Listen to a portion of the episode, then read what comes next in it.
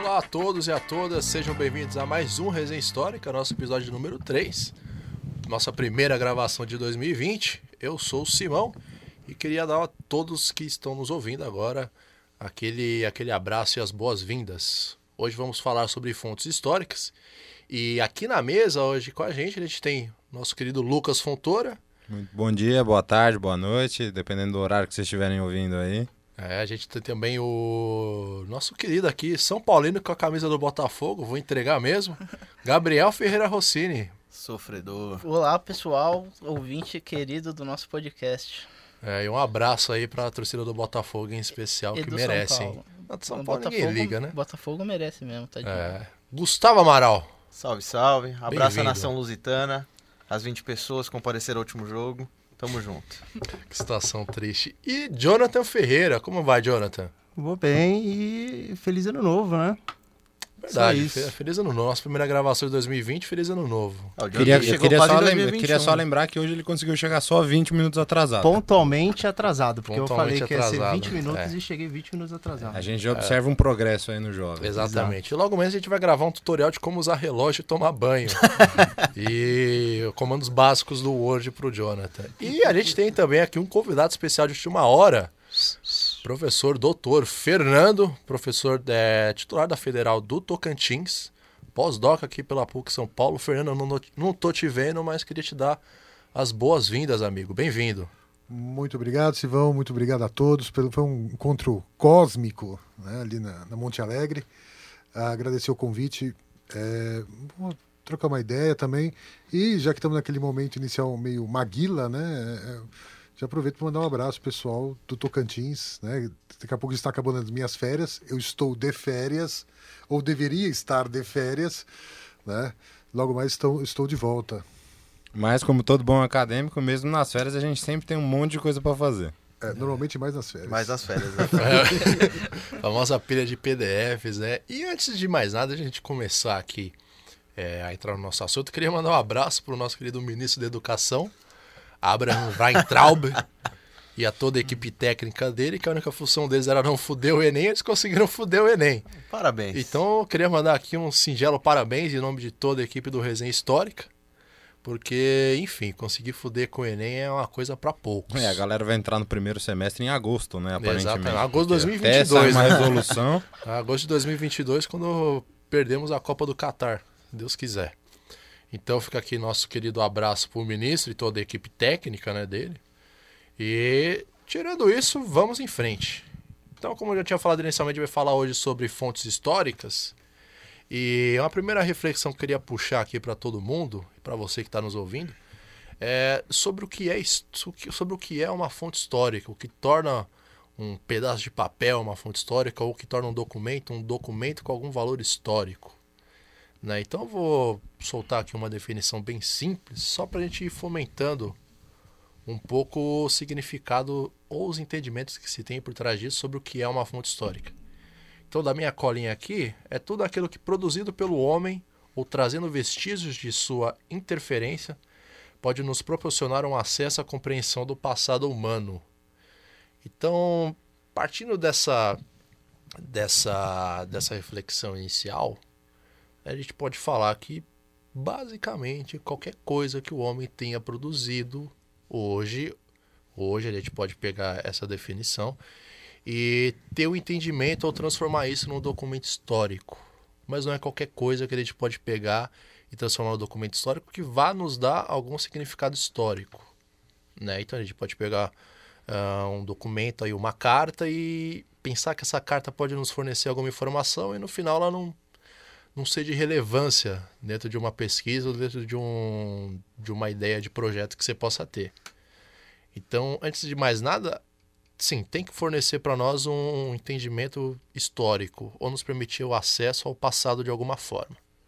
Mas não necessariamente todo documento, tudo que foi produzido pelo homem, a gente tem a intenção de transformar em fonte histórica, é, vá nos dar um significado de, de fonte ou nos vá transmitir alguma informação. Certo? Então, nesse sentido, a gente tem as já tradicionais fontes históricas documentais, o famoso papel, é, que a gente pode encontrar enfim, normalmente a gente pode encontrar em arquivos, que é onde o historiador faz a sua morada, na maioria das vezes nos arquivos. A gente pode encontrar internet, graças a Deus a internet existe. Então a gente pode fazer PDF, baixar PDF de tudo quanto é coisa hoje em dia. Hoje bastante coisa digitalizada, né? Sim, Hemeroteca sim, sim, sim. e enfim. Sim, e isso já, já quebra um galho absurdo e reduz significativamente o tempo que a gente levaria para produzir uma, uma, uma pesquisa, produzir um livro, produzir, produzir um artigo. Colher as fontes, né? É, e- Mas fica a crítica aqui, como sempre, porque ainda tem uma série de arquivos que ainda não tem, é, por uma falta de verba, de funcionários especializados, né? A falta de digitalização de uma série de acervos que a gente tem aí. Inclusive, é muito comum que os colegas que resolvam fazer uma pesquisa é, mais específica vão até os arquivos, pedem acesso aos documentos, passam por toda uma burocratização insuportável que é imanente, né, aparentemente, e depois conseguem utilizar desses documentos e inclusive fazem ali a, a função do, do cara que digitaliza já esses documentos, né, e já torna disponível e acessível para outras pessoas que possam se interessar por esses documentos. Aliás, acho que todo orientador, acho que todos de vocês devem ter falado isso, né? Antes de pesquisar, vê se tem acesso fácil à fonte. É assim. Porque tem fonte que é muito difícil. é, Não ou, vai me pesquisar um negócio que você acha na Alemanha e você não sabe falar alemão. É, ou você acha que existe, só que não existe mais esse documento. Exato. Ou ele é de um arquivo privado, entendeu? Então dá uma verificada antes se tem, se está digitalizado, porque isso vai facilitar muito a pesquisa. É, Sim. e principalmente a possibilidade do acesso, né? E tem essas questões, inclusive com documentos, né, que estão em outras línguas, que se a gente for se utilizar, você tem que ter, obviamente, a, a fluência na língua. Aí você pode fazer uma tradução livre, ou você pode aí, né, com tendo um auxílio ou a possibilidade financeira, pedir para que alguém faça uma tradução oficial para você, caro, né, bem que sai caro, a gente sabe, é um, é um, é um eixo aí muito específico do mercado que tem uma galera que ganha um- uma boa quantidade de dinheiro fazendo, porque é um trabalho realmente complicado. É, e é mais seguro que uma tradução freestyle, né? Ah, é complicado, né? Google Tradutor fica meio embaçado É, né? pra é. conjugar verbo. É, ou não, né? Ou ele não conjuga Ou não o verbo. é. E muitas vezes linguagens antigas, né? Que É. Sim, sim. Mesmo, mesmo no nosso idioma mesmo de origem. português. É, mesmo, no Sim, português, cara. mesmo no português de origem, você pode encontrar dificuldade para. Mas isso eu acho que é questão de prática. Quando, quando eu estagiei no, ar- no arquivo, eu via muito disso. Mas eu, eu acho que o pesquisador, ele. Isso daí já é uma obrigação dele, né? Ele- É, mas tem, mas tem inclusive, por exemplo, ó, você, acho que acredito, conhece a, a Renata Cotrim, que foi minha professora. Eu fiz um curso com ela sobre paleografia para poder é, ler documentos falta, antigos. Faz muita Porque falta. você tem abreviações, alguns vícios de linguagens, outros tipos de linguagem que, por exemplo, hoje a gente já não, não se utiliza mais. As palavras podem ter outro significado, a Sim. grafia é diferente. É, sei se- documentos manuscritos que muitas vezes complica. a É exato, né? Se você não fizer uma oficina de paleografia, ou pelo menos um curso especializado, você tem palavras que você não consegue decifrar de fato nas fontes. É, Isso, putz, isso faz uma falta, cara. Nos cursos de nas universidades de história, eu não sei quais tem. Isso se, Se mas deve ser tiver, é, não se tiver, Se tiver, não- não- Pode ser que tenha dentro de alguma fora. disciplina já, entendeu? No arquivo, Uma, duas aulas. no arquivo do estado, eu sei que eles, é, eles dão esses cursos para os funcionários e no arquivo municipal também teve lá, só que eu não fiz porque eu optei por fazer outros cursos ali que eles estavam me, me disponibilizando. Mas na graduação não tive, né? É, na graduação eu entendeu? também não tive. Acho que é muito caso de fora. extensão Acho que ainda, ninguém né? aqui teve, né? Não. Esse, esse tipo de informação. Que, pô, você- depois que você vai realmente se- começar a produzir, você percebe que é um. que é uma ferramenta básica, né? Que você vai usar, cara. É, é muito beabá, você vai precisar daquilo em algum momento. Entendeu? Não serve só para você ler um documento colonial, mas qualquer tipo de documento ali que tenha, tenha a sua produção na escrita ali, entendeu? Isso, isso vai ser necessário para você, cara. Porque primeiro vai conseguir te poupar o dinheiro de alguém que seja seja formado nisso, tenha experiência nisso e vai te cobrar para traduzir. Né? Segundo, porque pô, isso vai te economizar tempo também. É, na verdade é, é aquela coisa, né? São dependendo da área na qual você quer trabalhar, na área na qual você quer se inserir, são coisas que você vai ter que fazer para se aperfeiçoar enquanto profissional, para que você tenha todos esses conhecimentos espe- específicos, né? Então a gente sempre coloca, né? A graduação ela serve basicamente como, um- como um- uma grande fonte ali para abrir as portas no sentido de te mostrar todas as possibilidades que a gente tem. Né? Porque você não vai sair especialista em todas elas, é humanamente impossível, né? Mesmo o cara que estude 24 horas por dia, ele não vai ser especialista em tudo. Mas você vai tendo ali uma noção da- das áreas de conhecimento e aí você vai se aprofundando dentro das suas especificidades. Tem coisas que são comuns, que todos nós aqui precisamos, mas tem algumas outras mais específicas de fato. Parece meio óbvio o que a gente tá falando, né? Mas tem coisa, esse tipo de coisa a gente só aprende quando a gente vai uma pesquisa mais a fundo. Era a isso nível de falar. mestrado, e etc. Porque na, na própria graduação, poucas vezes a gente vai em arquivo mesmo. Mas A não isso, ser quem estagia e tudo mais. mas isso eu acho, assim, ah, da onde a gente estudou, da história da onde a gente estudou aqui na PUC, que isso é, isso é um problema de hoje em dia. Porque o pessoal que eu trabalhei que estudou aqui nos anos 60, 70, nos tempos da irmã Leda, que foi uma, uma, carmel, uma agostiniana que fundou o curso, era fonte primária. Eles iam em arquivo sim. É, mas ali tudo Entenderam? era fonte Mas aí você tem que ver que o curso passa por reformulações, exigências do MEC. Acho que não é um problema só nosso. Não, Entendeu? é, é, fato, inclusive, não. alguns inclusive. mais Inclusive, se o ouvinte são, aí- mas- Tem esse problema também, comenta e deixa nos comentários. Ou se você souber É. onde, que faculdade nesse Brasil afora disponibiliza dentro da graduação. Se tiver dicas de É. meios digitais de fontes, hemeroteca, é bom deixar no comentário que a gente cria uma comunidade e vai ajudando. Sim, sim, né? também. Ou souber onde tem curso de paleografia ou que graduações do Brasil de, de humanidades possuem essa, essa formação dentro do seu curso. Por favor, indique. Fala, Fernando. Então, ah, não sei se é o nome dele, pô. Simão. Gabriel Simão. Gabriel. O John. Não, o John. Jonathan, Jonathan. Jonathan, Extensão, o Jonathan, o Jonathan.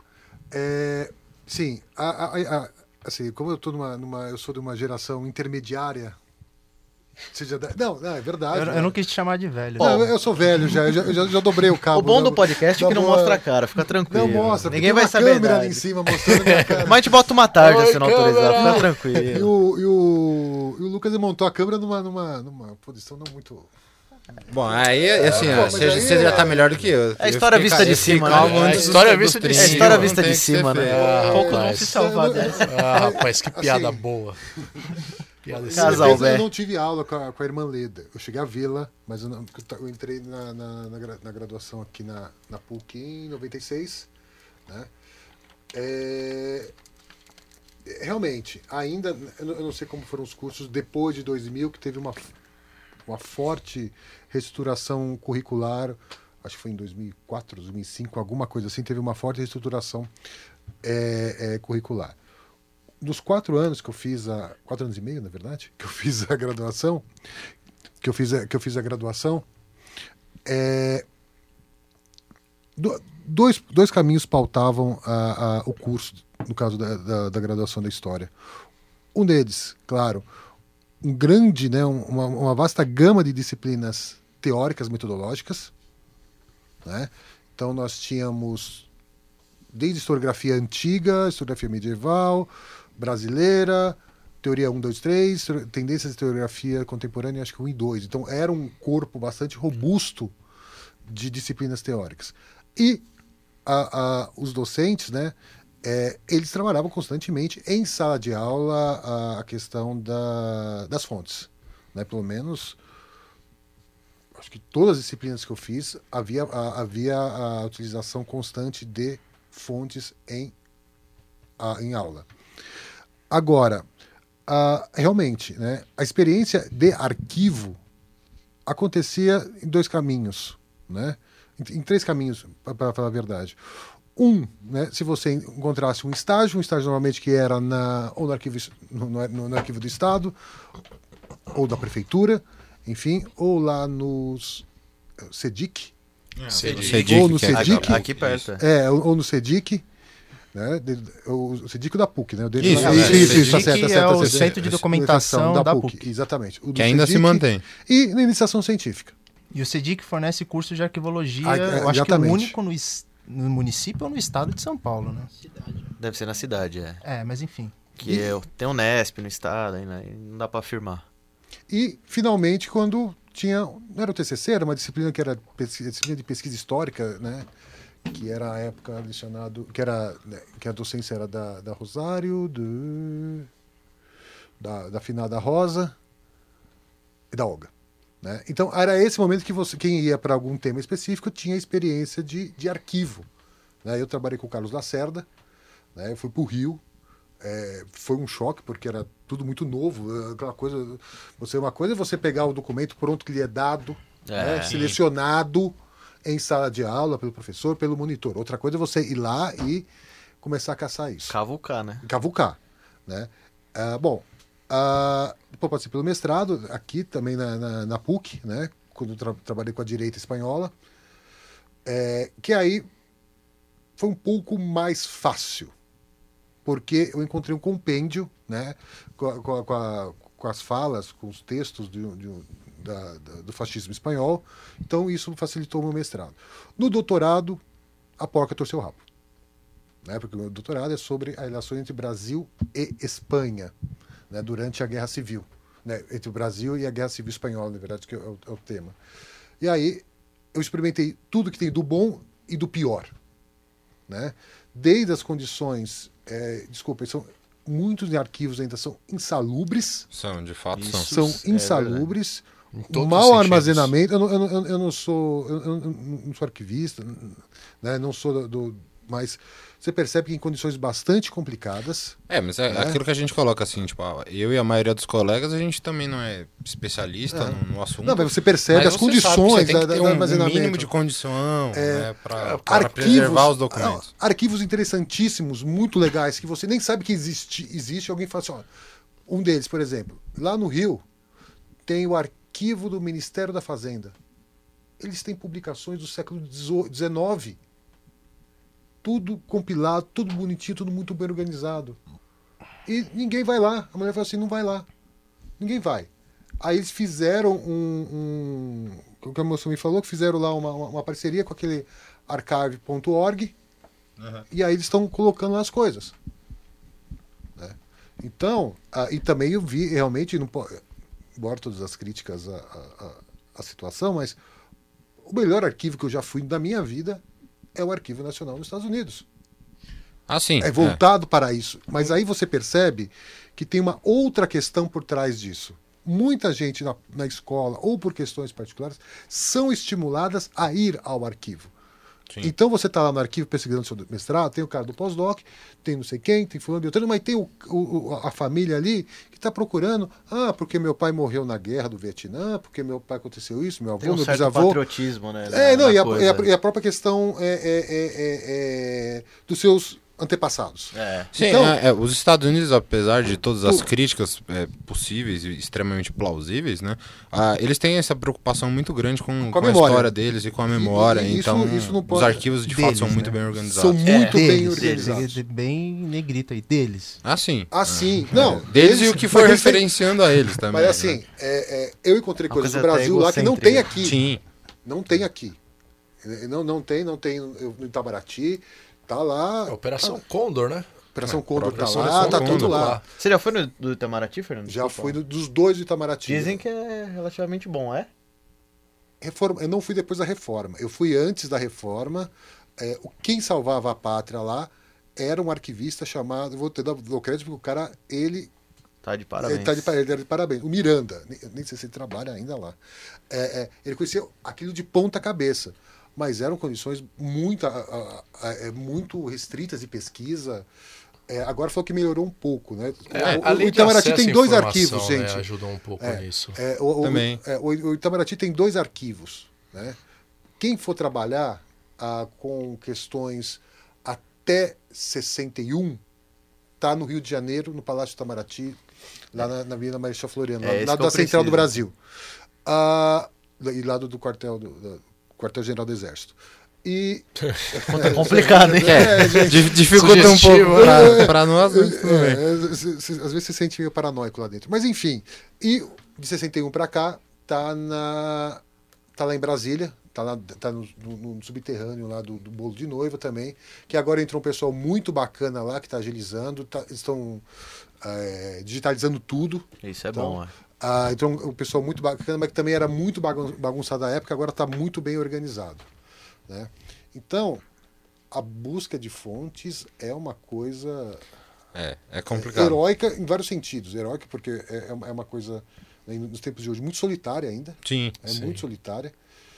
Ah, E via de regra no Brasil é muito mal organizado, né, é cara? muito mal organizado. Tem uma política pública de Estado Não, o fomento é que se pense momento no- é zero. É, que se pense na memória e, e- e pensando na a questão da memória do país e da- das pessoas que aqui já viveram, é, é, entra diretamente a questão do arquivo, né, cara? É, bom, a gente viu aí o descuido com, com o próprio Museu Nacional. é, cara, né? Museu Então, Nacional, Museu recente, da Língua né? Portuguesa, enfim, cara. Exato. é, É, assim, tipo, pô, falta sempre, sempre falta o repasse de verba. No- Sempre faltam as reformas necessárias, os cuidados necessários. Sim, é sim. parece que nos primeiros sempre- cortes da cultura, os a- a- afetado é a memória. É, Sim. a, a- a ideia de, de memória no Brasil, a, a política de Estado no Brasil, acho que eu posso falar isso sem, sem ter medo de errar, cara, é enterrar tudo embaixo do tapete. Sem dúvida. E apagar mesmo, literalmente se apagar as coisas. Pega o caso da, da- do próprio fim da, da ditadura militar aqui, quanto de arquivo que, que caso você vá no- nos arquivos do DOPS, no arquivo do Estado, você vai achar um monte de páginas que faltam. Sim. Um monte é. de folha que você percebe que foi arrancada. Com certeza. Umas É, fichas ali que estão riscadas, entendeu? É, isso, é, é, É o exemplo, é prática recorrente das ditaduras. Na Espanha, Sim. na década de 70, a mesma coisa. É, eu fui procurar fontes econômicas, sumiram com tudo. Sumiram não. É declarado que botaram fogo, queimaram e ponto final. É público que botaram fogo. Ó, não quero saber disso. É, mas é, eu acho que assim, em especial no caso do Brasil, a gente passa por esse problema, né? De uma tentativa de um apagamento histórico. E o Brasil é um, é um país que não faz um acerto de contas com nenhum dos seus assuntos críticos, né? Nada. Então, assim, nada. Aliás, vivemos em tempos de revisionismo aí. Exato. Não sei nem se Nada, dá pra chamar de revisionismo, porque a coisa é muito grave. Foi o que eu comentava com os colegas. né? Eu tive a oportunidade de ir o ano passado para a Argentina e você tem um acerto de contas de fato com o período lá. Né? Com o período da ditadura. Então você tem os prédios que tem, que tem placas dizendo aqui foi o que seria, por exemplo, o nosso doicode. Né? Este prédio ainda passa por processos. é, então você tem uma história. é, Não existe a possibilidade, assim, é muito ínfima, de você ver um argentino pedindo a volta da ditadura militar. né? Porque se fez um acerto de contas, você teve de fato uma comissão da verdade que se responsabilizou, julgou Apontou e, o dedo. E, proce- e procedeu. E abriu pra sociedade o que foi que Exato. realmente fizeram no- nos bastidores, né, cara? Isso que a gente está comparando o Brasil com os outros países da América Latina. Exato. Isso É, sem né? comparar com, com, né, com É, a seria não tá indo pra Europa, primeiro né? mundo, a gente não né? tá comparando diretamente com os Estados Unidos, nem nada, a gente tá comparando com nossos pares aqui, O entendeu? Simão, por exemplo, você você pesquisa o México e tal, Sim. você conseguiu consultar. Dá- explica aí pra gente, por favor. É, então, é, agora eu vou fazer. Agora não, eu vou falar a verdade mesmo, porque, pô, no caso do arquivo da, da UNAM lá do México, você consegue acessar literalmente toda a documentação que os caras têm online.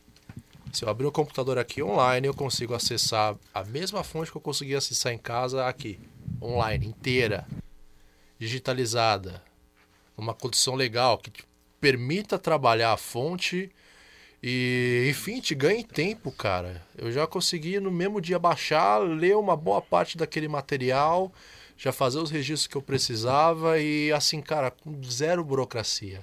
É, e o que te é? poupa, por exemplo, uma ida ao, ao próprio México, É, ao arquivo. Porque Não, porque- é uma é. viagem, não, é uma viagem é- perto. é lógico, né, não é uma viagem que a gente reclamaria de fazer se a gente tivesse condições financeiras, Ah, inclusive, para fazer. pô. Chaves deixou uma bela impressão de Acapulco. Entendeu? Mas é aquela coisa, né? Assim, tipo, a- a- a- pela condição in- é, inviável, né? Sim. Você quer fazer uma pesquisa sobre o México, você consegue ter acesso a toda a documentação do Sim, México e- e- e- sem ter que necessariamente ir até o local físico. E um detalhe, mano, e um detalhe de- do que aconteceu lá, do que eu noto que não aconteceu aqui, foi esse acerto de contas com os problemas históricos do país, cara.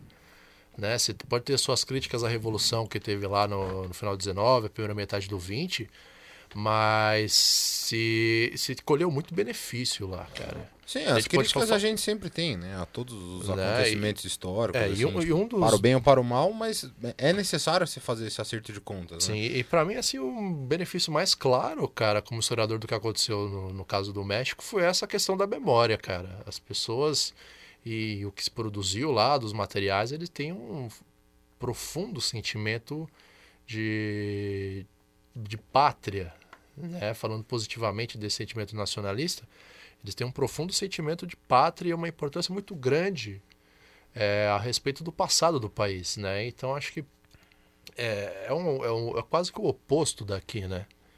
Aqui, é- aqui a gente, quando a coisa é ruim, a gente.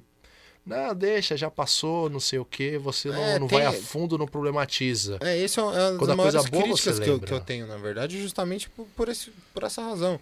Né? Assim, tipo, não se discute a escravidão, não se discute a ditadura, não se discute, são coisas assim, tipo, são assuntos que são delicados que você não, não conversa. Aliás, Fala, eu tá, vocês não acrescentaria. conversam, mas vocês também não Eu resolvem. acrescentaria, se discute. Mas o, o que a gente faz aqui não chega na sociedade. Exato. Entendeu? Entendeu? Aí é pra sociedade é uma coisa assim, ah, passou, sabe? Deixa. É, como se fosse é. uma coisa, é como se fosse uma coisa corriqueira, né? Como se você tivesse perdido o ônibus pra voltar pra casa Exato, ontem. né? Fala, é beleza, daqui a pouco parte vem da, da sua história. É o que eu falo. É, assim, como o- se- A gente já tem até hoje uma questão é, problemática, por exemplo, com, com relação à escravidão. A escravidão em si, tipo, ela, não, ela nunca foi resolvida. Aí você tem, desde aí do período de 2010, discussões com, ah, porque eu acho que não, não precisa da necessidade da cota. Eu falei, então, mas aí vocês têm que levar em consideração, por exemplo, que boa parte dos, das pessoas que vão é, se utilizar do, do- vamos colocar com muitas aspas, do benefício da cota, é um cara que veio de uma família que, assim, tipo, que 10 gerações, 5 gerações atrás, a, avó era escrava. É, são pessoas que tiveram acesso à educação universitária negados. Não é um benefício, é um ajuste de conta. Não é, benefício, exato, é cara. um Você ajuste fala- de E conta. bem ínfimo ainda. É, cara, é bem, pífio, pequeno inclusive. ainda, bem pequeno. Enfim, você falar que cota é, é benefício ou, ou qualquer outra coisa que, que, que tire a historicidade da questão do porquê da existência disso, cara, é, é é uma prova de como a questão do passado e da memória, ela não, não tem relevância. Não é que, não é que tem, não tem relevância ela tem relevância, talvez, se a gente for parar para pensar em, em grupos que possam se aproveitar dessa memória Exato. em benefício próprio. Então a memória ela acaba assumindo um, um, um- um papel político, muitas vezes. Sim, como todos os caras que, por exemplo, que defendem a ditadura, que vão falar, não, porque no período da ditadura não era assim. Entendeu? Eu falo, ótimo. E aí vocês falam de um ponto de vista muito específico, sem levar em consideração absolutamente nada, né? É, é muito complicado. Então a gente tem É. que tomar cuidado com esses discursos aí. Sim, e enfim, tudo isso que a gente está falando aqui, ele já, já entrou numa discussão bem, bem foda aqui. É, eu queria puxar um próximo assunto, aproveitando esse link da ditadura e toda a documentação que foi, foi destruída, e enfim, está em arquivos privados, ou sabe-se lá Deus o que aconteceu com uma parte dessa documentação durante aquele período. E foi algo que. Quem foi que falou em relação ao prédio? Foi você ou. Foi você. Você, Ah, Lucas, sim. que falou em relação ao prédio. A questão do, do patrimônio arquitetônico dos edifícios, das casas, como fonte histórica também. Sim. Porque no caso de ausência do documento físico ali, você pode muitas vezes recorrer para o prédio. Sim, com E certeza. Você pode recorrer para o prédio como uma fonte histórica. Né? Então. Entra na questão de monumento também. Isso, entra na questão de monumento, patrimônio. é. Em cima de tudo aquilo ali, você começa a ter quase que obrigatoriamente a necessidade de fazer a, a- o passado, voltar à questão da memória desse patrimônio, desse Se prédio. eu não me engano, chamam isso de sociomuseologia. Que é não levar só em consideração o prédio em si, mas a vivência que se teve nele. né? A experiência E, dele. e esse, esse é um fator que é, que é muito importante, inclusive como fonte. O Fernando acho que vai, vai, vai se lembrar, porque também. é- bom, ele estuda muito mais Espanha do que eu, de fato. É. Mas você tem, por exemplo, quando o Franco assume o poder na Espanha, ele manda, ele manda destruir, por exemplo, o Hotel Flórida, que foi ali o espaço de convivência de diversos artistas, autores, fotógrafos, enfim, militantes de esquerda ou não, mas era um espaço de convivência ali que se opunha diretamente ao franquismo e que manda, ele, quando assumiu o poder, mandou derrubar e construir um prédio, um shopping no lugar, entendeu? Porque você apaga, em alguma medida, a memória desse, desse acontecimento, dessa experiência, inclusive com a derrubada do prédio. A própria globalização tá dando conta de fazer isso. Você Sim. pegar a Avenida Paulista, meu amigo. Exato. Casarão virou Sim. Itaú, é porque, assim, McDonald's. você tem que pensar que o patrimônio, essa questão de, de, de tombamento e patrimônio arquitetônico não segue um pouco da mentalidade corporativa capitalista da especulação imobiliária Exato. e daí pra frente. Então, é- e aí? Entendeu? Você chega na Paulista, aquele monte de prédio ali, mas precisa construir, algum empresário quer construir não sei lá o quê, só que não pode porque é tombado. é- Na era das licitações, inclusive. Então, Exato. Facilitadas, Exato. né? É verdade, né? o Mac, Mac, Mac Mill. Mac Mill, Mac né? Mill. O Mac Mill Mill. que cobrou 20 conto no pão com mortadela é, é um prédio tombado, o Mac Mill. Mercadão tá lá pra isso. É, gente, Mercadão pelo amor tá de Deus. Não isso, vai no paga- Mac comer mortadela, né, velho? É, cara. mortadela, na Mac Mill era um prédio É, tombado. Tem muito então- lugar bom pra Falando de patrimônio, vai no Tem- tem- Mercadão, tem- de fato, o Gab- o Gabriel ali tem razão. A gente tem muito lugar bom pra comer pão com mortadela, fora o McDonald's. né? Pelo amor de Deus. É o que mais tem, na verdade. É, cara. Então é um exemplo de como disso que o Jonathan falou, de como o patrimônio e, o, e a, a lógica econômica, a lógica capitalista do, da questão imobiliária, elas não caminham no mesmo passo. E eu acho que, no caso, ó, comparando cidades, São Paulo e Rio de Janeiro, São Paulo eu acho que não teve uma preocupação patrimonial arquitetônica tanto quanto acho que teve o Rio de Janeiro, né? Suponho eu. O que, que vocês acham? Não sei, cara, porque Não se sei, você cara. for pegar, tiveram duas, É muito complicado. Depende muito de que As duas- aspecto que você está as abordando duas cidades a questão, tiveram duas entendeu? reformas profundas urbanas. Sim, cara. então é difícil botar. A diferença é que São Paulo teve espaço para E o- expandir, E o né? espaço geográfico é diferente É, também. cara, o Não, Rio de Janeiro é- cresce pra cima, São É, Paulo e a cresceu para E a baixo. própria cima, e- construção. e por Esse- ser- o Simão apontou, por exemplo, para esse crescimento para cima, que a gente tem que levar em consideração que ele se dá justamente no momento em que há uma higienização do centro do Rio de Janeiro, do centro velho, e aí manda-se destruir boa Os parte dos cortiços. cortiços. E essa população que morava nos cortiços, eles vão ser jogados justamente para a margem, e aí eles vão ir para o morro. É aí, pro- que- é é, aí onde você tem o, a- o crescimento do morro, da- das favelas, etc. Justamente por uma questão de higienização da cidade. É, né? reestruturação urbana. né? Reestruturação Revolta da vacina que a gente está falando Bom, aqui. São Paulo, Aliás, uma Higienópolis. tendência que estão em São Paulo, desculpa. Não, pode falar. É, é a questão da, do Campos Elíseos. Exato. Sim. Sim. Ah, bom, aqui a gente teve exemplos muito claros, Ah, por eu exemplo. tô a- dando mais rua- recente, para quem não conhece, percebeu. Ou seja, ah, tem a Cracolândia? Ah, tem, tem a Cracolândia. Sim. Só que a, a questão da Cracolândia não é somente a questão do Da saúde do- pública da saúde ali. pública, enfim. É uma- É uma questão de especulação imobiliária sobre Sim. aquela área. Que agora está sendo revitalizada. Revitali- né? Revitali- A gente, a gente é. sabe que tem uma série de, de colegas e amigos, e o próprio governador do estado de São Paulo, seu Amigos João seus, né? Dória, né? É seu Pode amigo. Que, que compraram ali uma série de, de espaços ali na Sim. região da Luz e agora tem a necessidade de se revitalizar aquele bairro. Inclusive, E já a tá ocupação saindo urbana alguma de São Paulo edifícios, acontece desse jeito, né? Quando, Sim. quando a Light retaliza o, o Rio Tietê e, Eletrifica a cidade. e toda. eletrifica a cidade, é, os, as várzeas do Tietê passam a ser todas da, da Light por causa da inundação de 29. Então, Então, todo, todo o entorno do, de São Paulo é, sofre com a especulação São imobiliária. Paulo foi construído em cima de rio. A gente tá. Essa semana a gente acompanhou o que aconteceu em. Minas, né, Sim. cara? E É. acaba entrando um pouco nessa questão da, da memória, da reestruturação dos espaços, da ressignificação dos espaços, enfim.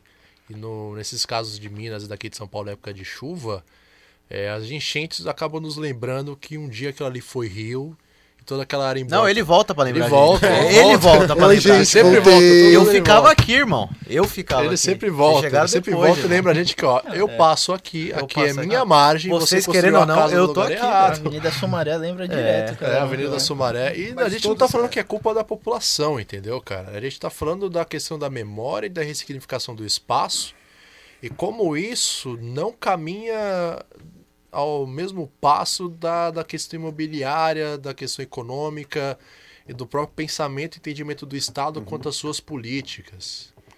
Então é uma questão que acaba entrando até na questão da enchente, nossa, entendeu?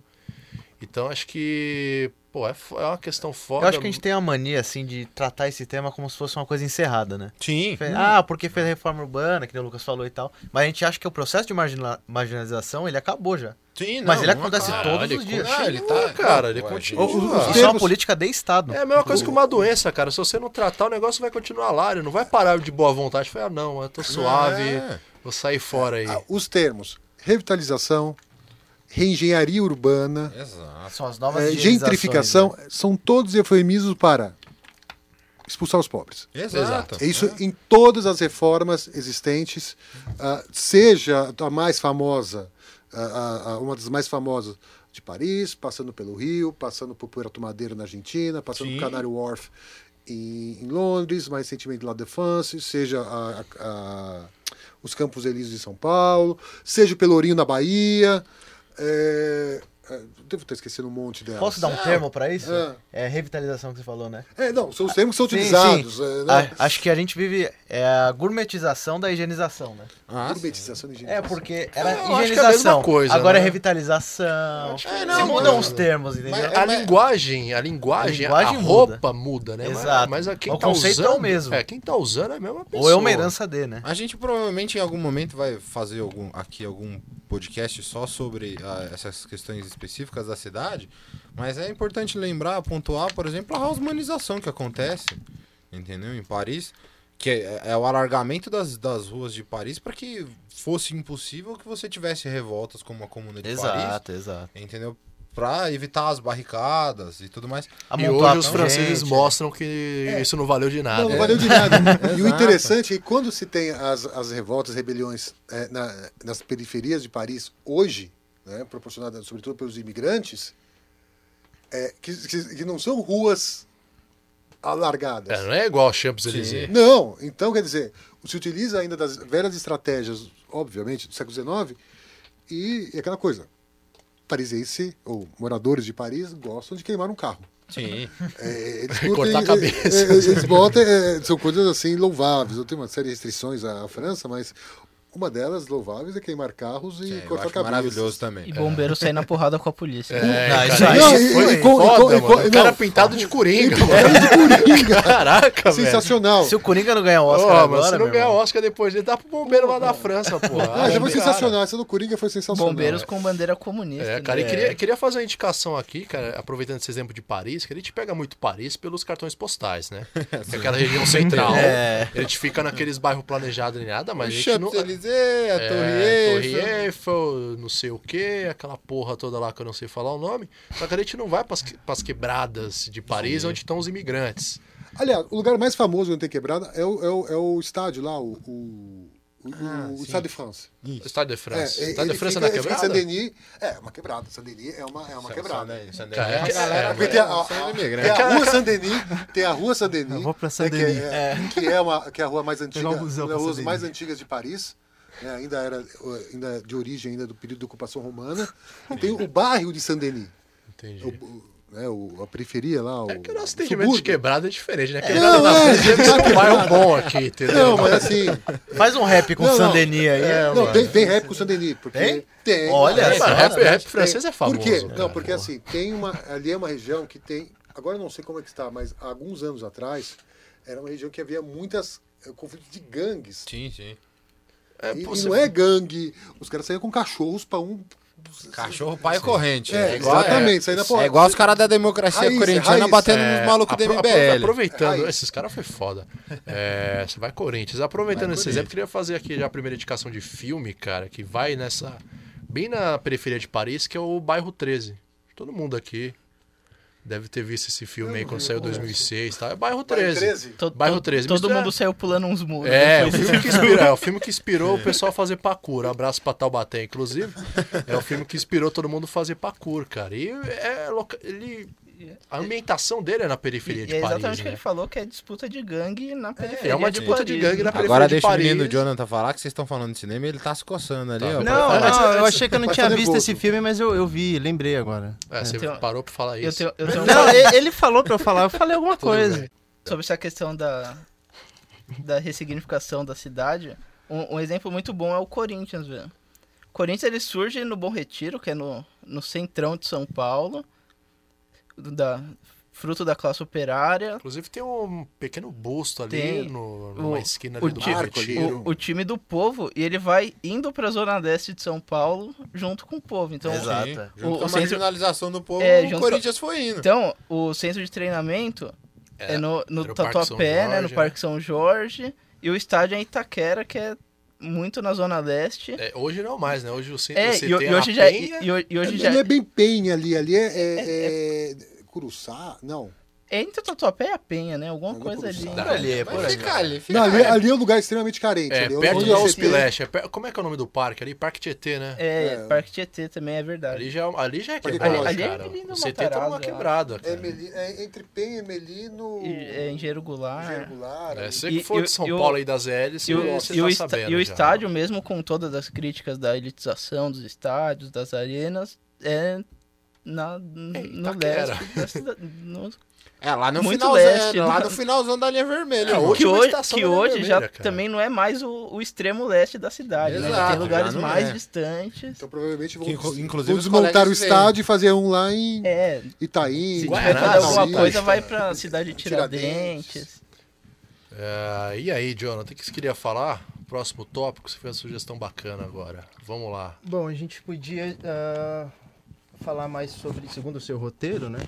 Classi- Você vê que o Classi- cara veio preparado. classificação e expandir mais os tipos de fonte, porque fonte não é só textual. É, vamos. É, sim, com certeza. Vamos É, primeiro. Sobretudo textual, acho muito difícil fugir do texto, mas não é só texto. É, vamos primeiro, É, vamos mas eu acho que aproveitar. assim, em alguma medida a própria a, o nosso, a própria nossa própria conversa aqui, ela já serve de base para que as pessoas tenham um, um entendimento, inclusive de que a, a cidade é, é uma fonte, é, de que a história oral é uma fonte. Então a gente tem uma série de especificidades de fontes, né, aí possíveis de serem estudadas, de serem trabalhadas. É, e todo mundo aqui, agora vamos tentar aproveitar, todo mundo aqui tem uma diversidade muito grande de temas. Exato.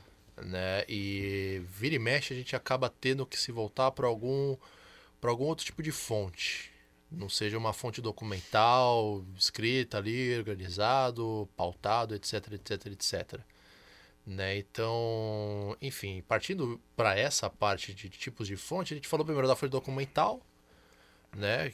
Enfim, a fonte documental é tudo aquilo ali Fonte, que- fonte textual. é a fonte textual, Isso. né? Que tudo aquilo ali que é, nos agregue ou nos passe um valor histórico, que nos permita um acesso a um registro histórico passado.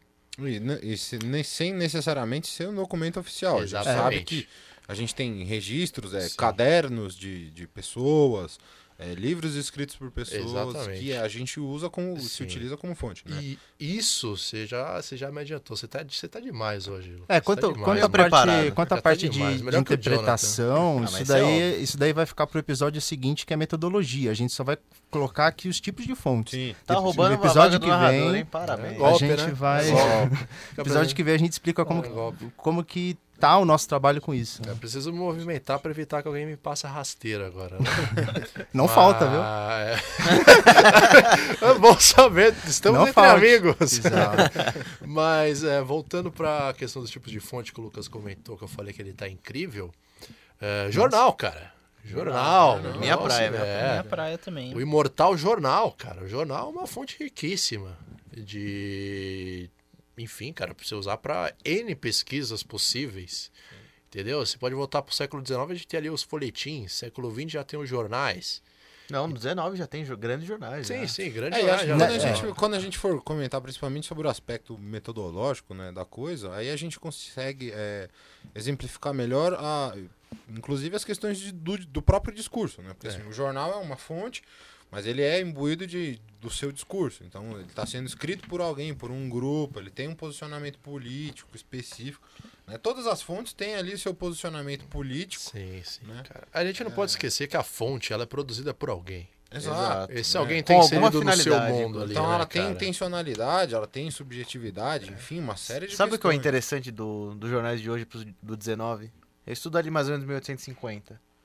Antigamente o jornal era declarado, tinha uma posição política declarada. Sim, sim. sim, foi o caso sim. que eu, fiz, que eu, quando eu falei do, do Lacerda. Exato. Eu só trabalhei com os editoriais, só os editoriais do Lacerda. E normalmente os editoriais vinham na primeira página ali. O né, Jornal do cara? Comércio era declaradamente Eu, conservador. eu e o Simão, nós, nós viemos numa palestra ano passado na, na PUC aqui, que o cara falou que a Folha é um jornal que defende a democracia e que É, cara, pra alguém Como mais. se não tivesse apoiado a É, ditadura. É, É, não, e alguém a mais gente- atento ali, mais antenado, E a já, gente- sa- e a já gente sacou deu- que é uma e- piada, né? E a gente deu uma gargalhada no, A plateia, porque... Merecidamente, Sim, com e pra, e certeza. pra, e pra- pra não esconder Folha, muito não, quem é- foi, é- foi um cara que trabalha na Folha. Agora, o, o cargo Não, que ele o cara vai perder o ocupa. emprego, né? Se o cara falar isso.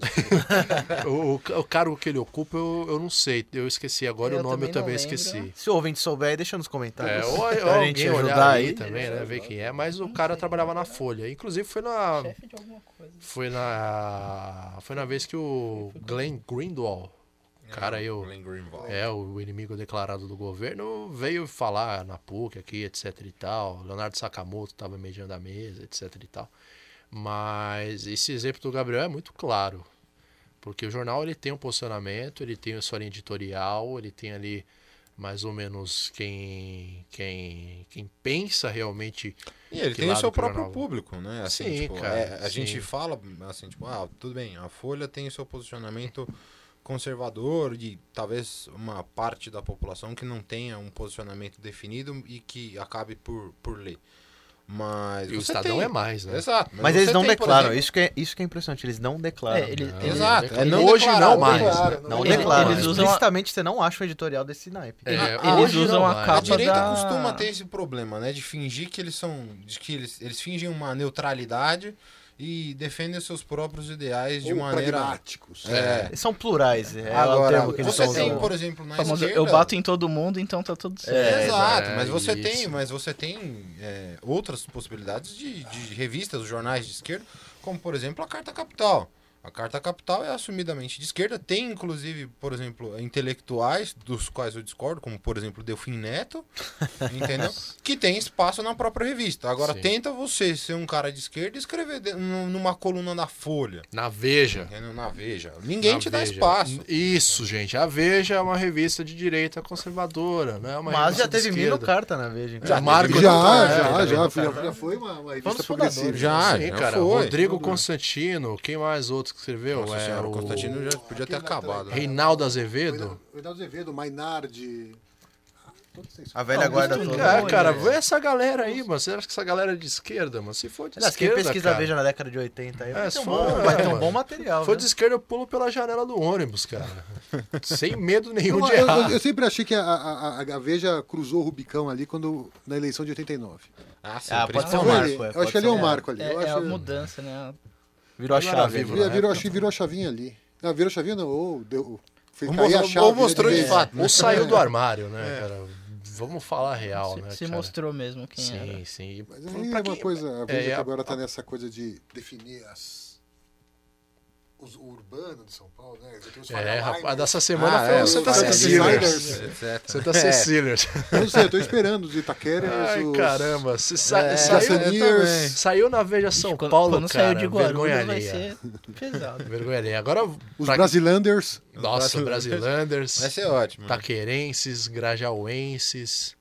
Mas, vamos be- vamos voltando um pouco aqui. Puxa, volta, Ah, volta. puxa Foi aqui, longe, ó. foi longe agora. Vamos puxar a pipa longe. de volta. Pra quem tiver interesse, cara, pra quem tiver interesse e quiser aprofundar em casa mesmo, dar uma olhada nos arquivos de jornais, é, o da Folha ele é gratuito para você acessar. Então, se você quiser dar uma olhada no, no que a Folha, a Folha da Manhã na década da ditadura, né? Década não, na época da ditadura, né? Eu acho que é. Era a Folha de Amanhã, Folha da Manhã, certo? Você também não tá errado, né?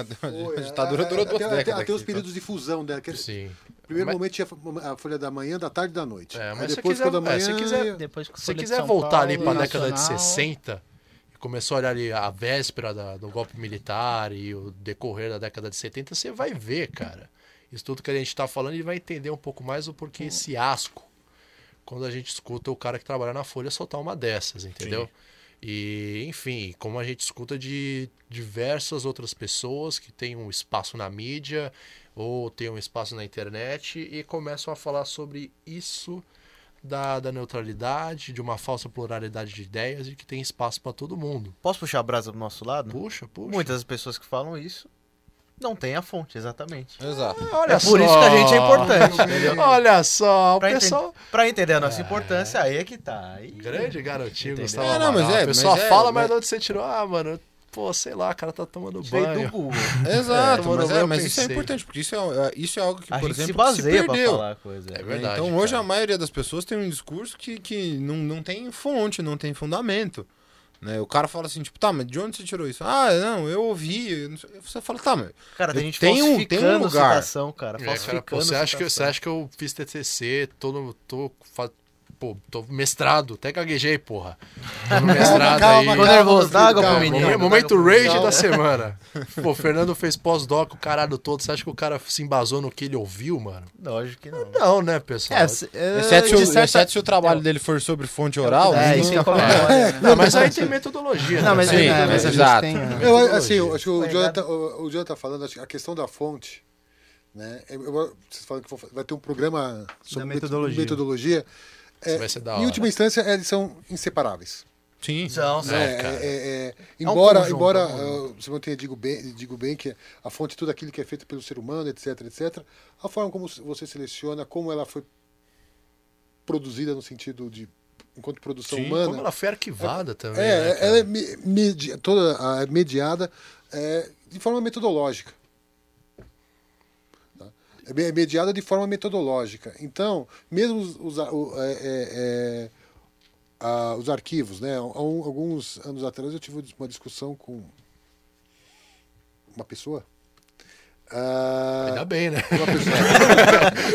Aqui você pode ficar à vontade É, não, referenciar não, se você se sentir à vontade. Só se a não, pessoa não, não, não, não, vontade hoje- em referenciar a não, não, não, melhor Hoje em não. dia na internet é, você gente- discute com bots. É, gente, mas a não, felicidade foi saber não, com e eu, uma eu acho que pessoa. e a- e e a Cinco grande- minutos sem e a perder a grande- amizade. E a grande discussão que teve né, na época foi a questão de como selecionar o que, o que ia ser arquivado num distinto arquivo estadual de São Paulo.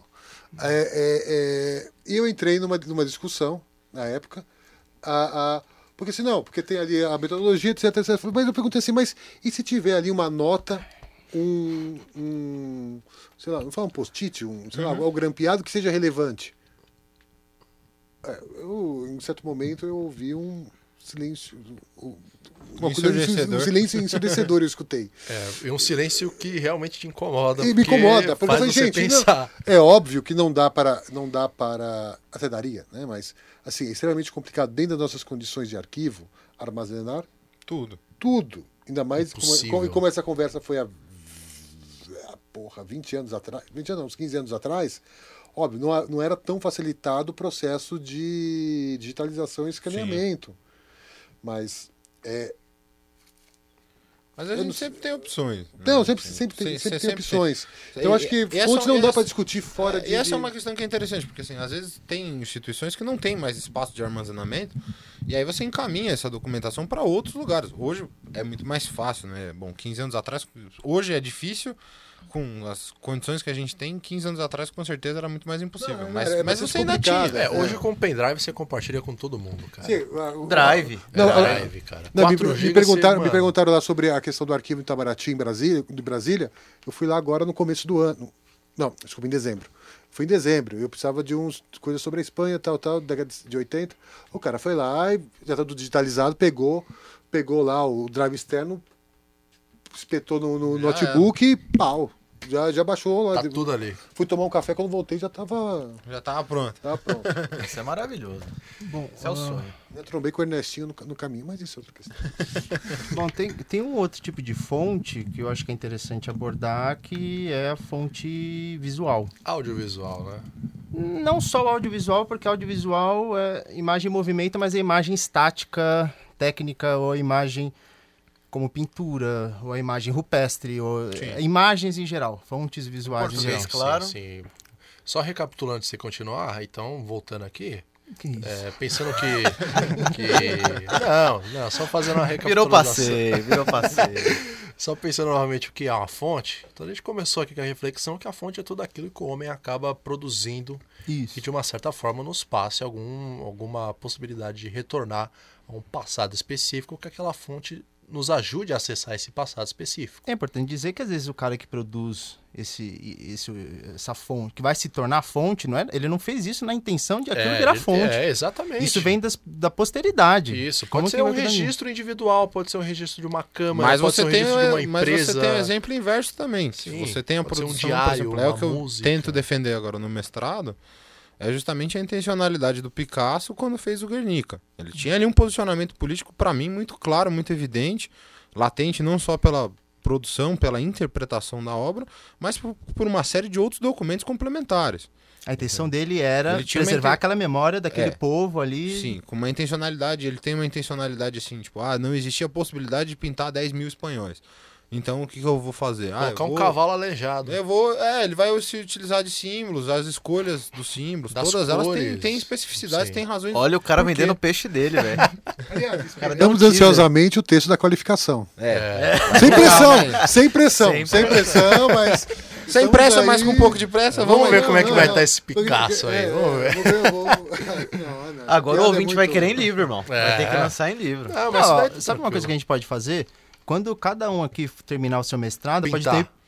Não, terminar, terminar o Fazer em mestrado. quadrinhos. Não, a gente podia dedicar um episódio só pra ele falar do, do projeto inteiro, como que foi a experiência dele aqui. Um episódio só. Obviamente, a gente vai fazer isso. isso, isso vai acabar fazer com isso Nossa, deixar o. Lucas ficar três horas aqui, próximos. Sim, vai, vai ter momento de estrelismo pra todo mundo. Isso, exato. Todo o mundo jogo- vai o ser contemplado. Vai ter, vai ter um momento pra mês você mostrar seu é, já futebol. Fica tranquilo. É... O Guernica, eu não sei como, mas vai Vou, vai vai, de aqui dentro. Vai Tá trazer, o, vai trazer a família do Picasso aqui, que eu fico- fiquei sabendo. Mas enfim, gente, voltando aqui. A gente falou tudo isso, a gente entra também nessa questão de, de imagens em geral como, como possibilidade de fontes, né? jornais como possibilidade de fontes. Às vezes jornais têm imagens, Sim, sim. aí a relação da imagem com o texto é uma coisa muito interessante pra falar, que a gente vai falar em metodologia. Famosa interpretação de texto, E de cobrado imagem, no Enem. e de imagem também, Saudades, né? porque É, o imagem Enem é tá um falando texto. de cinema aí. A imagem é um texto, Sim, né? o cinema. O cinema texto. tem também. Vamos dizer que há leituras diferentes. Sim, sim. A, a- a própria arqueologia também pode nos servir, os materiais arqueológicos A podem nos arqueologia de servir. mídia mesmo, né? Porque agora a gente tá no digital, mas antes era o analógico, era aquele monte de rolo. Não, sim, Sim. não, não só nessa questão, mas Não, a arqueologia, que- arqueologia geral Mas Clássico que, mesmo. que entra também Clássico. numa, numa Ah, tá. questão própria, inclusive, da questão do armazenamento, do, Isso, do- isso. Sim, enfim. sim. E por último, mas não menos importante, os monumentos. Nos questão monumentos. da, como diria, como diria o, o bom trabalhador, as estátuas, Stautas. estátuas, estátuas, as estátuas, direito, isso. Os monumentos lá, etc e tal, os prédios, as casas, as fazendas, etc e tal. Isso também acaba se enquadrando naquela primeira definição que a gente deu, que entra como tudo aquilo que o homem produz ou que toca e que acaba nos transmitindo algum, algum valor histórico para o passado. E aí nisso eu volto a palavra para o Jonathan, que não, não produziu o roteiro, mas tem muita coisa para falar aparentemente. Que ele acabou de improvisar. Não, não, é... Chegou agora, inclusive. Não, mas agora. eu, hoje eu acordei mais cedo só pra poder dar uma recapitulada nisso daqui, apesar de não ter preparado o roteiro. Então como é que você recapitulou? É, Eu dei uma lida no, no, no que é o que eu eh, considero pra minhas Gaguejou, pesquisas irmão. como... Gaguejou, É porque eu pensei no falou. mestrado já gaguejei também. Vai tranquilo, vai tranquilo.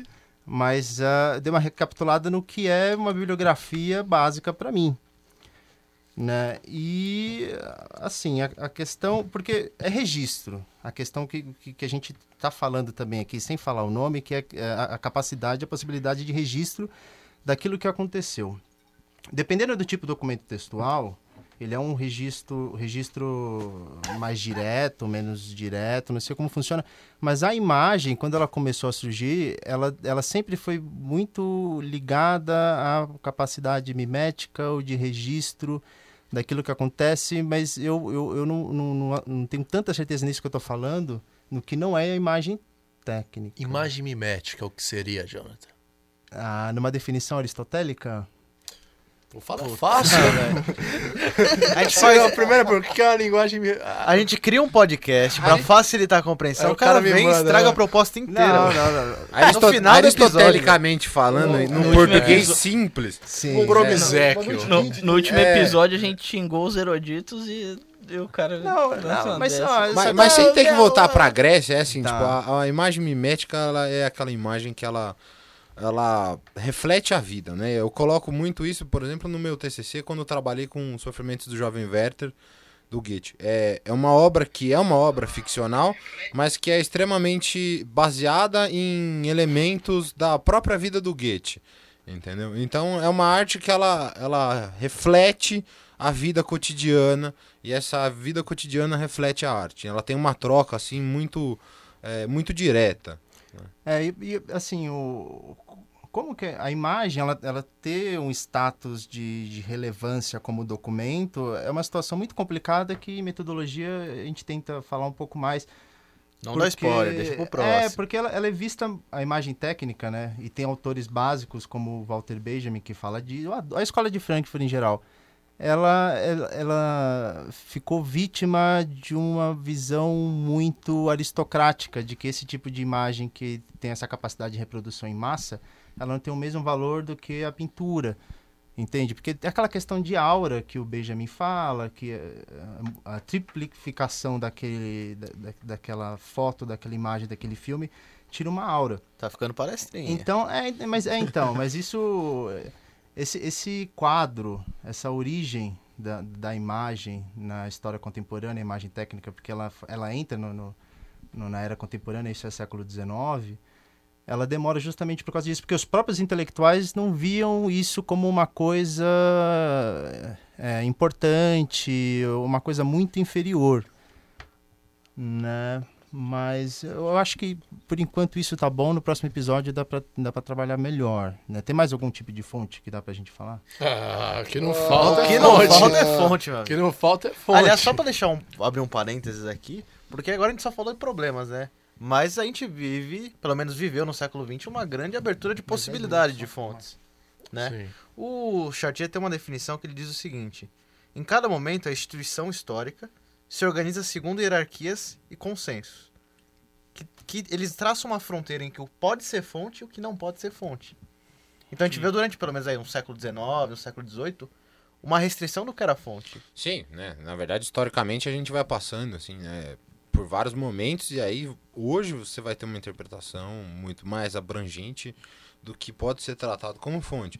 Então hoje a gente coloca aqui, assim, tipo, acho que fazendo uma, uma listagem aí rápida, a gente fala do, dos documentos oficiais, dos textos, dos livros, é, das obras de arte, do cinema, é, da história oral, a gente tem a arqueologia, você tem uma série de, de coisas que podem ser trabalhadas É como só, fontes. é só o pessoal não ficar pessimista, entendeu? Porque Exato. É que a gente tá amargurado com as coisas que a gente tá vivendo, mas E Também. isso é só a primeira parte a dessa coisa, conversa. a coisa tem, tem horizonte, Sim. entendeu?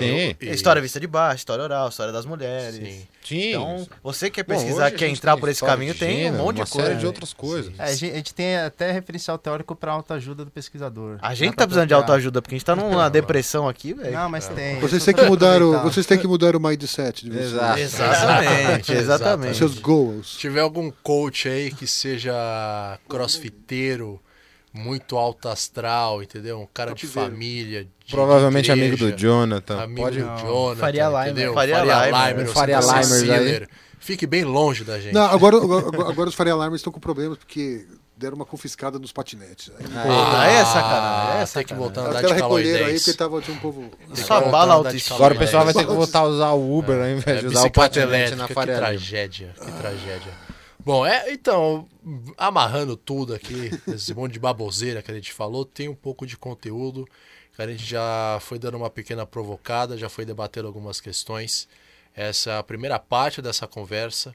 Igual o Fernando recordou agora há pouco, metodologia e fonte, elas estão totalmente ligadas. Intrinsecamente. Intrínseca. É eu não queria usar a evitar, palavra, eu porque tentei é a evitar. palavra. É, é o mal de Jonathan, isso daí. É, e está intrinsecamente nervosos, ligada. Estou E ligado. a segunda parte vamos falar um pouco mais sobre metodologia, e como a gente trabalha, a partir das nossas próprias vivências e de, de, de outros colegas, como trabalhar a diversidade de fontes que a gente tem. A gente vai conseguir apro- aprofundar um pouco mais todas essas questões.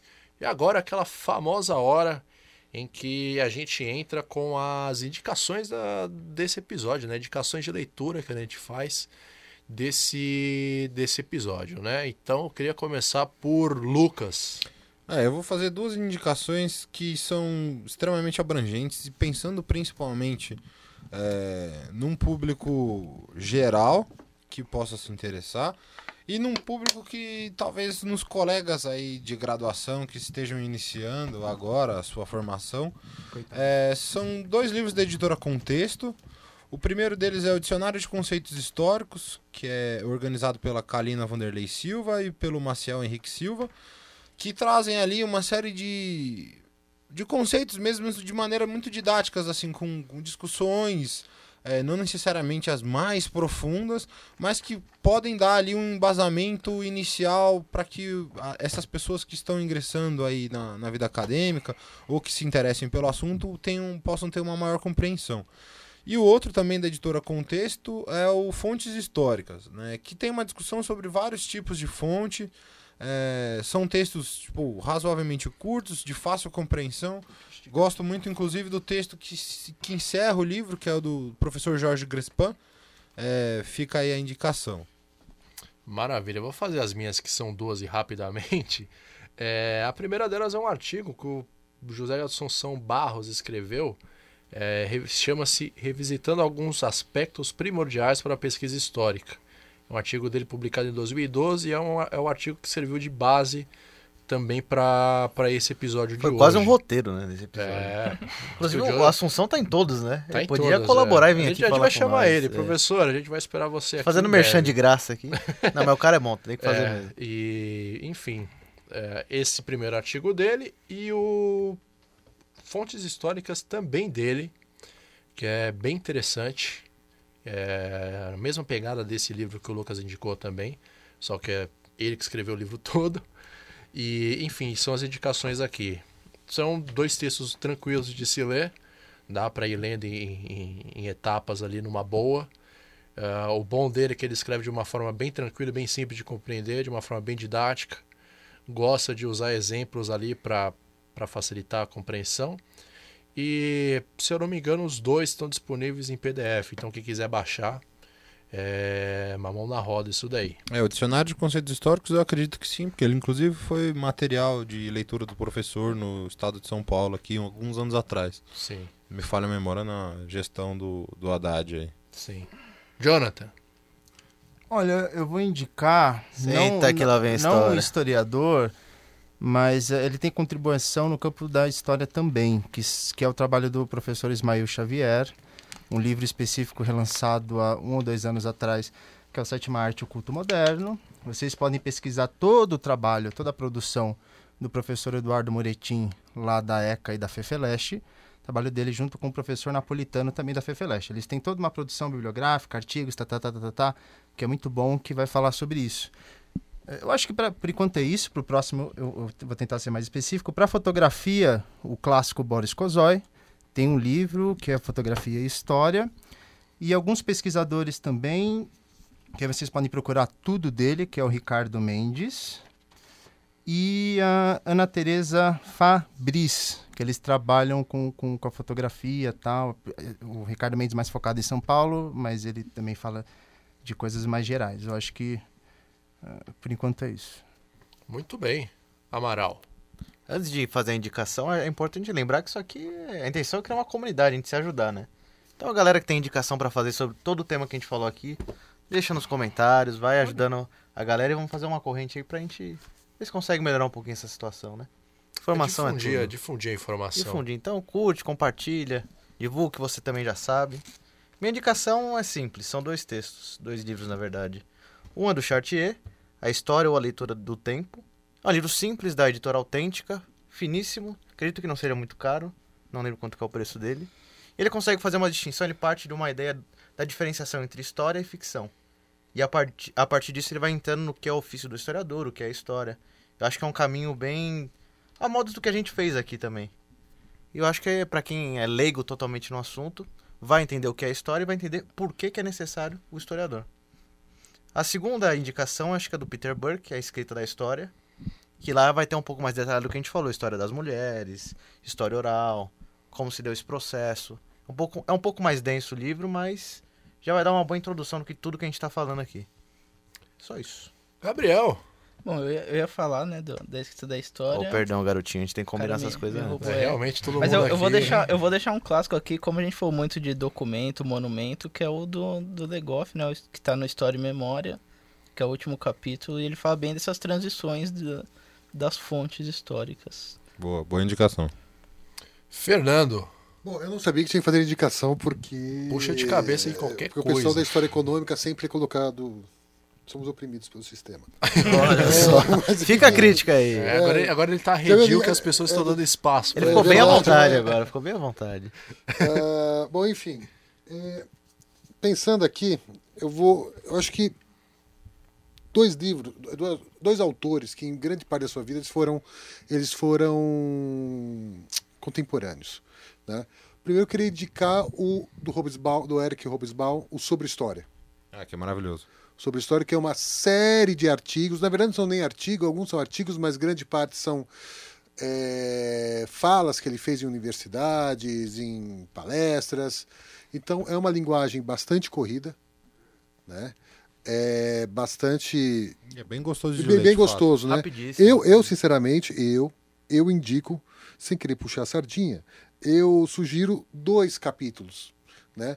O Historiadores e Economistas 1, tá? E o, e o, e o Historiadores Economistas 2, tá? Não puxou sardinha. não, não puxei a sardinha, é apenas, é, tipo, é, é- é o último Jedi. Mas tem que puxar Você mesmo. tem tá que certo. defender, Ah, seu, sim. tem Eu que acho defender é seu time. irmão, E- seu. eu Não acho que nem é o Gabriel, não, que vem com a camisa do Botafogo e fala E- que torce e- pro São e- Paulo. Exato. E, e como você que vai ver essa, essa, essa, essa, essa ponte aí da, de- das fontes, da, do, agora do episódio das fontes para a metodologia, eu acho que é legal também pegar e já é uma obra mais de fôlego, né? É uma obra bastante extensa, bastante pesada. A, a obra do Brodel. Do Brodel, que foi relançado, acho que no ano passado, retrasado, pelo, pela eh, editora da Universidade de São Paulo, pela EDUSP, né? Ah, o Mediterrâneo de Felipe.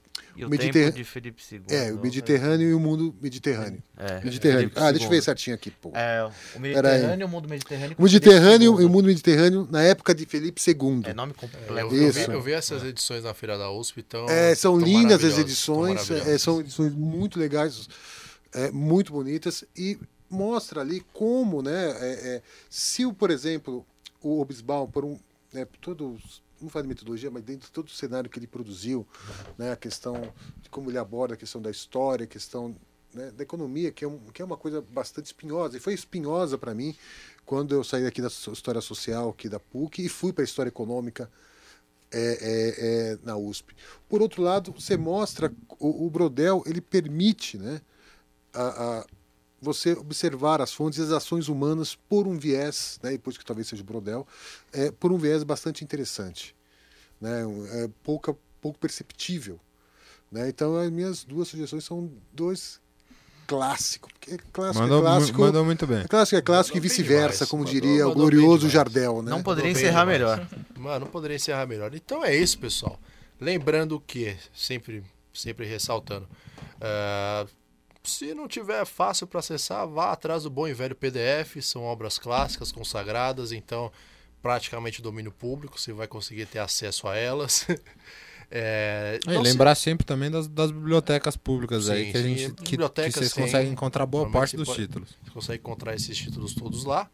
E pro próximo episódio a gente vai entrar novamente nessa questão, mas incluindo também a parte metodológica. E aí a gente vai aprofundar um pouco mais toda toda toda essa questão aqui que ele já começou a discutir nesse episódio. Não se esqueça também de curtir, compartilhar, comentar. É, vai ser sempre muito bom para nós e para todo mundo que tem interesse. Vai aumentar bastante aqui o nosso alcance e a nossa proposta de divulgação e debater a, a ciência da história com, com colegas e afins e enfim todo mundo que, que gosta da história como nós. Né? Então queria agradecer novamente a presença de todos aqui, especial Fernando, de última hora compareceu aqui gentilmente e vai estar com a gente aqui no próximo episódio também. É, Não tem um problema. Não, eu, eu vou estar aqui presente, mas eu só, desculpa interromper, um parênteses. O nosso glorioso ministro, né, ele proibiu as viagens de acadêmicos de outras universidades federais para outras instituições. É uma, uma portaria que saiu agora, então nós estamos um pouco complicados, mas como ainda estamos de férias, eu ainda posso fazer é, isso. ainda- vale. eu, eu ainda vale. posso trabalhar Ainda nas férias vale. em outros lugares. É um Ainda segundo vale. parabéns ao, ao Ministério. Ainda vale. Então, No mesmo programa. Então é isso, pessoal. A gente se vê no próximo episódio da Resenha Histórica. Lembrando que todas as indicações que a gente fez aqui vão estar na descrição do episódio. E é isso. Forte abraço a todos e até a próxima. Tchau.